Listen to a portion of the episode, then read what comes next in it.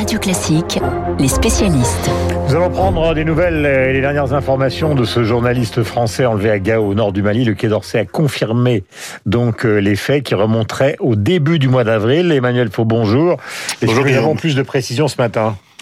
Alors écoutez, Olivier Dubois, c'est le nom de notre confrère, euh, est âgé de 46 ans. Euh, il travaille pour plusieurs journaux français, dont Libération et le magazine Le Point. C'est un spécialiste de cette région du Sahel qu'il couvre depuis plusieurs années.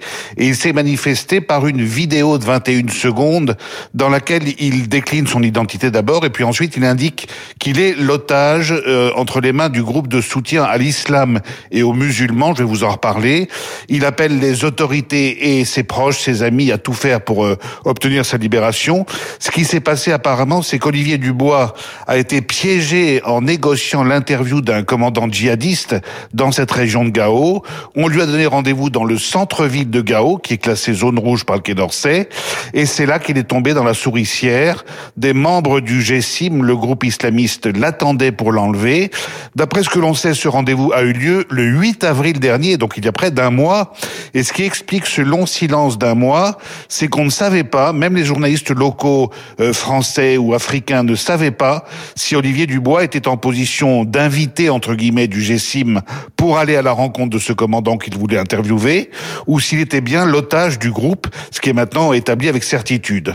J'ajoute qu'il y avait plus d'otages français depuis la libération de Sophie Pétronin en octobre euh, dernier dans cette même région du Sahel.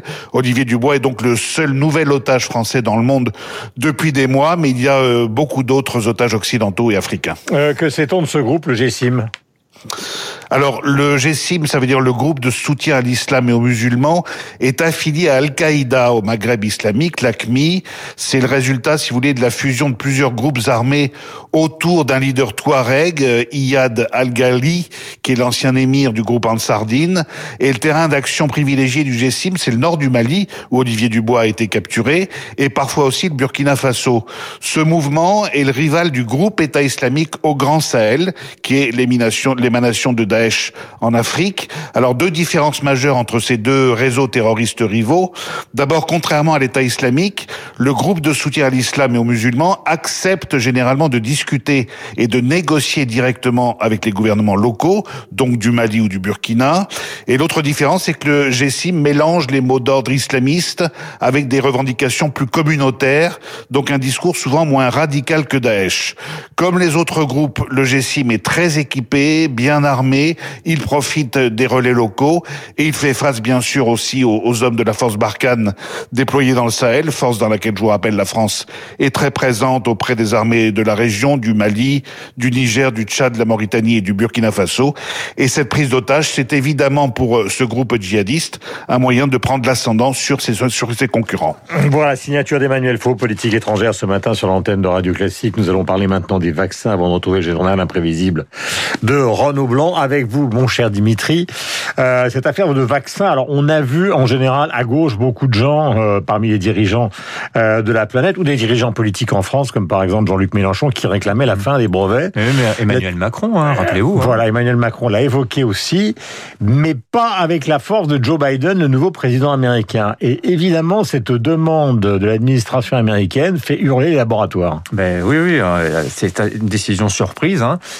Juste pour l'anecdote, l'OMC négociait, ça fait un mois qu'il négocie entre tous les États membres de l'Organisation mondiale du commerce euh, cette idée d'une levée des brevets que soutient, que, que pousse en fait l'Inde, l'Afrique du Sud notamment. Mhm. N'arrivait pas, ça n'avançait pas ces négociations. Et puis hier, coup de théâtre, Washington dit soutenir euh, l'idée d'une suspension temporaire des, des brevets des, des, vaccins. Alors les laboratoires montent au créneau tout de suite, pas les laboratoires individuellement, ils sont passés par leur fédération mhm. internationale pour dire c'est décevant, le vrai sujet c'est pas la question des brevets, ce sont plutôt les barrières commerciales, la pénurie de matières premières. Euh, les laboratoires disent aussi à juste titre, c'est bien beau de vouloir lever les brevets, mais croyez-vous que n'importe quelle usine peut produire comme ça des vaccins ARN messagers? Ça demande beaucoup de compétences, il y a des processus de fabrication très compliqués Bref, voilà, ils ont des arguments qui tiennent la route. De l'autre côté, il y a ceux qui disent oui, mais fondamentalement, il y a quand même un problème euh, quand on voit que euh, sur les 4 milliards et demi de doses euh, qui seront produites cette année, elles sont quasiment toutes commandées par les pays riches. Et les laboratoires disent d'ailleurs, c'est pas un problème de laboratoire, c'est un problème d'État. C'est aux États riches d'être généreux et de donner une partie de leur dose. Hein. C'est d'ailleurs l'idée que soutient euh, que soutient la France. Bon, concrètement, les États-Unis ont dit ce qu'ils avaient à dire, à savoir qu'ils soutenaient cette idée d'une suspension temporaire. Autrement dit, euh, ça commence à prendre un petit peu corps cette affaire. Comment ça pourrait se passer? En fait, euh, déjà c'est possible techniquement, il faut le savoir. Il y a des accords internationaux qui le permettent. Il y a deux options.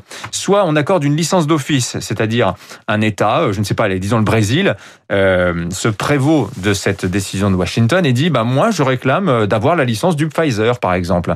Euh, très bien, ils peuvent le faire. Le problème, il y a quand même un petit risque pour ces États-là, c'est celui d'avoir des représailles. Bon, si les États-Unis soutiennent cette idée-là, a priori il n'y aurait pas de représailles, mais potentiellement vis-à-vis des Russes par exemple, ça pourrait se jouer. Mhm. Donc l'autre option, c'est celle que soutiennent les États-Unis, ça, ça clarifierait les choses, c'est celle d'une dérogation générale plus de brevets pendant 5 ans. N'importe qui peut produire du Pfizer ou du Moderna. Euh, en échange, le laboratoire il reçoit quand même une, euh, une rétribution. Bon, voilà, voilà où on en est concrètement. Est-ce que ça va se faire? Évidemment, vous avez ce que je vous ai dit, c'est si les États-Unis entrent dans cette logique-là, ça change fondamentalement la donne. Euh, rappelons quand même que les brevets en question n'appartiennent pas directement en fait à Pfizer et Moderna.